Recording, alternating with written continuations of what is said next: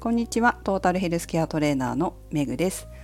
この番組はフィットネスの仕事に20年以上携わっている私が独自の視点で健康やダイエットに関する情報を解説し配信する番組です。今回のテーマはおうちで応用トレーニンググッズ2つ使いをお送りします。昨日は予告通りインスタグラムに動画をアップしました。私が最近気に入っているというかここ数年本当気に入っているバランス系のトレーニングなんですがバランスディスクを2つ使うというものです。2つ使うことで不安定感が増すのでお腹のインナーマッスルをしっかり使えてそしてバランスを取る取ることができます。こういう不安定さをより増していくことでお腹のインナーマッスルを使いそして、えー、体の軸を安定させてぶれない体を作るっていうのが結構最近は好きでいろんなことに挑戦するんです。でその中に今日テーマにもあったようにグッズの2つ使いっていうのもやるんですね。でバランスディスク昨日の動画ご覧になった方はバランスディスク2つ置いてその上で立ってスクワットをしたりとかスクワットをした後に1回スクワットをした後に片足上げて骨盤を床に水平にしてバランスを保つっていうねエクササイズもあったと思うんですけどああいうのもすごくこう2つ使うことでより安定性を体の安定性を保つ必要が出てくるから結構強制的にできて楽しいんですけどあのバランスディスク2つの上でさらにトレーニングするっていうのもまた面白いんですよ。まあ、ちゃんと足は両足バランスディスクの上に、まあ、片足ずつか片足ずつ乗せるんですけどお尻を後ろに引いて体をくの字にします。その時に腰が反らないようにしっかりお腹を締めて体を安定させる。お腹のインナーマッスルを締めるかな。締めて安定させると本当にこうお腹のインナーマッスルしっかり使えるんですがそこにプラスして例えばチューブで、えー、フロントプルダウン背中のトレーニングも入れてあげるとお腹のインナーをしっかり使いながら背中も使うということができてこう一石二鳥だったりするんですね。この場合バランスディスクとチューブという2つ使いになります。まあ、これがチューブじゃなくてダンベルだったりもして、まあ、結構危ないから本当にこのバランスディスクの上に立つっていうことも難しいという方も慣れてらっしゃらない方もいるのでそれはあのやらないでほしいんですそういう方はね。慣れてきて余裕でバランスディスク2つの上でスクワットできますぐらいになったら、ま、少しチューブだったりダンベルだったりを加えてトレーニングを増やしてあげると不安定さの中でちゃんとコアを使いながらトレーニングをするということができるんです。でスポーツとかって意外とこのコア軸まあ、軸ですよね体の軸ってすごい大事なんでその軸がすごい鍛えられるんですよ。それも私のお気に入りの一つかもしれませんね理由のね。軸を鍛える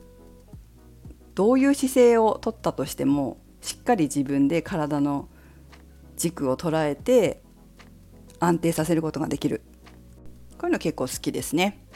だからバランスディスクとチューブバランスディスクとダンベルだけじゃなくて、まあ、1個のバランスディスクとバランスボールを片足ずつに乗せるとかもあるんですよ。まあ、結構そういうのも好き。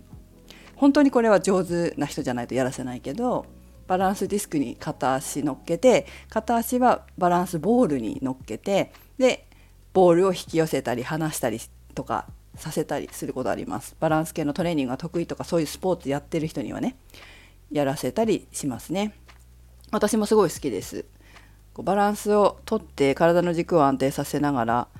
こうね片足バランスディスク乗ってるのに片足はバランスボールに足乗ってるみたいな本当に不安定なんだけれどもこうやってこう軸を鍛えたり、まあ、あとは楽しみかな面白いじゃないですかバランス取りながらさらにこう手つけてそこに手をつけてね本当に究極に軸を作ってエクササイズするとかこう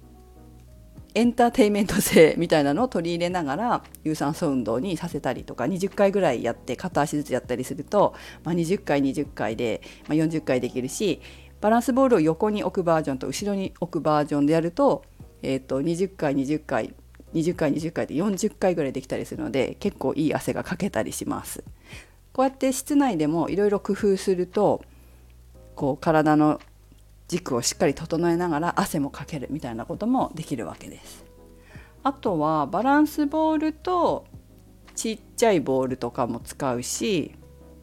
そうですねバランスボールとチューブとかも使うしこういろんなことをこう組み合わせてエクササイズ、まあ、いろんなグッズを組み合わせてがエクササイズするとバリエーションが増えて、まあ、飽きないでできるしさらに難易度も上がってこう楽しめるっていうこともありますね。ただいずれにせよ2つ使ってやる時に何を使うか何と何を使うかで難易度が急に爆上がりしちゃうのでそこはこうあのその方の運動にどのぐらい慣れてるかっていうのを見ながらやらないと怪我しちゃうんでそこはトレーナーの裁量で決めていきますけれど慣れてきたら本当難しい組み合わせでやってあげたりとかすると楽しんでトレーニングができます。やっぱりできないなすごいやっぱ安定しないなグラグラしちゃうなっていうのができるようになるのもなかなか楽しいんですよ。そうすると家の中のトレーニングにも応用ができてこうグッズ1つ2つ持ってるだけでバリエーションの幅が広がって楽しめるっていうことがありますね。ということで、えー、トレーニング家でやってる方でグッズ持ってる方は組み合わせてやるとまた面白くなると思います。まあそんなのもちょっと昔動画にアップしたこともあったけどそこまでやってないかなそこまでアップしてないかな今度なんかね2つ道具を使ったエクササイズっていうのもアップしてみようかなと思いますが結構あの難しいので運動の初心者には向いてないっていう感じですね。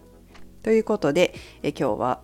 道具を2つ使ってエクササイズすると難易度も上がって応用できて、えー、お家でも楽しみながらエクササイズできるよという話をしてみました。